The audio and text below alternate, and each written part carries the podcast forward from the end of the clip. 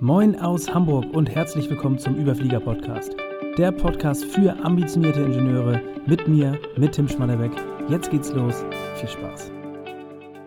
Herzlich willkommen zur Podcast Folge Nummer 144, die Kunst des Second Order Thinkings. Smarte Entscheidung treffen. Ich habe ähm, über dieses Thema bereits kurz in der Folge Nummer 20, also relativ am Anfang dieses Podcasts gesprochen. Die Folge hieß So triffst du die besten Entscheidungen. Da habe ich eine ganze Reihe an ja, Frameworks, an Mental Models äh, mit an die Hand gegeben und eins davon war auch das Thema Second Order Thinking. Das heißt, über die sogenannten Second Order Consequences nachdenken. Und ich bin diese Woche auf einen Artikel gestoßen zu diesem Thema und da dachte ich, ja, ich möchte einige Gedanken daraus nochmal teilen, um so ein bisschen mehr in die Tiefe zu gehen, weil da waren zwei, drei Stories mit dabei, die ich gerne hier teilen möchte, die, glaube ich, äh, ein ganz gutes Bild produzieren und ähm, ja, dem, dem Thema noch so ein bisschen mehr Farbe verleihen. Erstmal die Frage, was ist eigentlich Second Order Thinking? Und das Einfachste, das zu erklären, ist über eine Analogie. Und zwar Second Order Thinking ist im Grunde genommen wie Billardspielen. Und Amateure spielen nur einen Zug voraus. Sie denken also nur daran, welche Kugel sie als nächstes versenken wollen. Ich glaube, das kennst du, wenn man, also ich weiß nicht, wie es dir geht. Ich selbst spiele auch nicht allzu häufig Billard.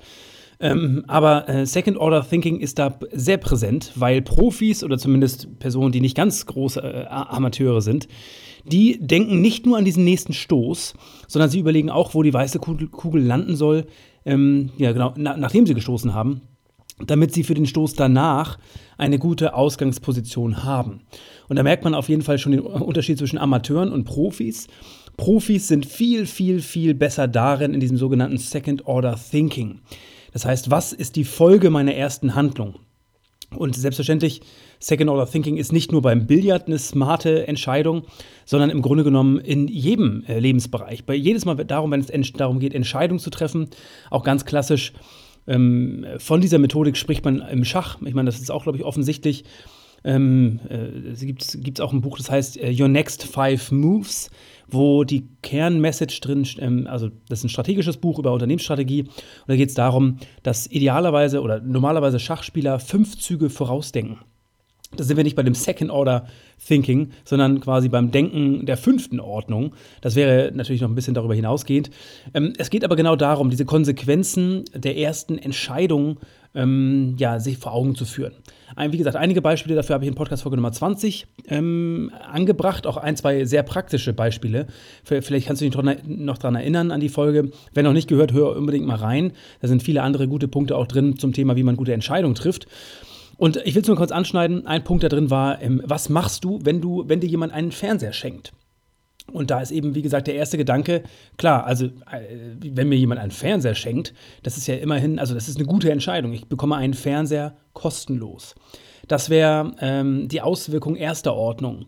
Und das wäre auch das First Order Thinking, zu sagen, hey, das ist klasse, weil ich kriege einen Fernseher geschenkt und normalerweise kostet er Geld, jetzt kriege ich ihn kostenlos. Wenn man das Second Order Thinking damit an den Tag legt, dann stellt man schnell fest, ah, warte mal, wenn ich einen Fernseher bekomme, dann ist die Wahrscheinlichkeit hoch, dass ich auch Fernsehen schaue. Das heißt, die Folge ist, dass ich mehr Fernsehen schaue. Und das wiederum hat andere Folgen oder Konsequenzen zur, zur Folge. Zum Beispiel, ich mache weniger Sport oder ich sitze, also ich sitze generell mehr. Ich vernachlässige vielleicht meine Beziehung und Co. Also ich meine, das kann man ganz weit durchspielen, ist auch ein sehr plakatives Beispiel. Aber da bin ich in Podcast-Folge Nummer 20 deutlich tiefer nochmal drauf eingegangen. Ich möchte jetzt ein Beispiel, ein sehr, eine sehr anschauliche Geschichte noch teilen, die ich sehr spannend fand und in diesem Artikel gefunden habe. Und zwar ist die schon einige, ähm, ja, ja, also einige Jahre her. Und zwar geht es um die Zeit, als Großbritannien Indien besetzt hat. Und die Briten waren damals sehr, sehr besorgt über die große Menge an Giftschlangen, Kobras und Co., die es da in Indien gab. Also schafften sie einen Anreiz, damit ähm, genau, die, die Inder ihnen dabei helfen, diese Schlangen zu beseitigen. Und zwar relativ simpel. Sie haben gesagt, es gibt eine Geldprämie für jede tote Schlange. Und klar, im ersten Moment denkt man, oder die, die, Konsequenz erster Ordnung ist da relativ simpel, und zwar Menschen werden bezahlt für das Töten von Schlangen. Relativ simpel. Die Second-Order-Konsequenzen, ähm, also die Konsequenzen der zweiten Ordnung, im Nachhinein sind sie natürlich sehr, sehr offensichtlich, aber in dem Moment war es äh, für die Briten anscheinend nicht offensichtlich, beziehungsweise sie haben Second-Order-Thinking nicht beherrscht oder angewandt. Und zwar die Einheimischen begannen äh, damit, Schlangen zu züchten. Ist auch klar, um mehr Geld zu verdienen und ähm, genau, anstatt sie einfach nur zu töten. Und Das heißt, die Schlangenpopulation wurde mehr und mehr, weil genau die Einheimischen die Schlangen züchteten, dann die Schlangen töteten und dann die, die getöteten Schlangen natürlich den Briten äh, vorzeigten. Und als die Briten davon erfuhren, schafften sie den Anreiz natürlich sofort ab.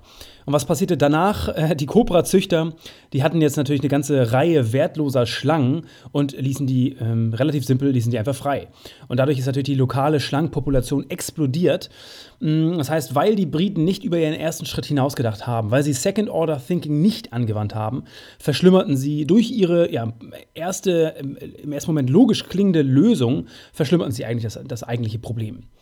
Und das heißt für dich persönlich jetzt, ich glaube, es ist ein sehr plakatives, sehr gut äh, veranschaulicht, also ein Beispiel, dass, dass dieses Thema sehr gut veranschaulicht. Und Second Order Thinking ist überall. Das heißt, schau mal jetzt bei dir für dich, nimm das gerne mal mit, äh, nach links und rechts schauen. Ähm, wenn du Entscheidungen triffst, wie kannst du da über diese, ja, über das Second Order Thinking nachdenken? Was ich sagen kann, ist kurzfristiges Denken erster Ordnung. Also dieses äh, First Order Thinking, das ist unfassbar weit verbreitet. Es ist einfach, es ist unkompliziert, es ist sehr schnell gemacht. Was schwieriger ist, ist dieses Second-Order-Thinking. Es ist deutlich, deutlich seltener. Es erfordert viel mehr Zeit und ein tieferes Verständnis. Und manchmal kann man auch als Spielverderber äh, gelten. Weil klar, äh, die Briten wussten das vorher nicht, dass die Einheimischen so reagieren würden. Aber in dem Moment hätten sie darüber nachgedacht, hätten sie sich mehr Zeit genommen, ein bisschen mehr in die Tiefe, ein bisschen mehr Deep Dive gemacht, dann hätten sie eine, ja, wahrscheinlich eine nicht ganz so simple Lösung gefunden, so schnell, äh, die man so schnell und unkompliziert umsetzen kann, aber dafür eine Lösung, die nachhaltig ist und das Problem wirklich löst. Und nicht auf der Oberfläche nur einfach irgendwie eine Lösung ist, die am Ende ja, schlechte, weitreichende Konsequenzen mit sich bringt. Genau, das ist wichtig. Denk daran, gerne dran, bevor du vor deiner nächsten Entscheidung triffst.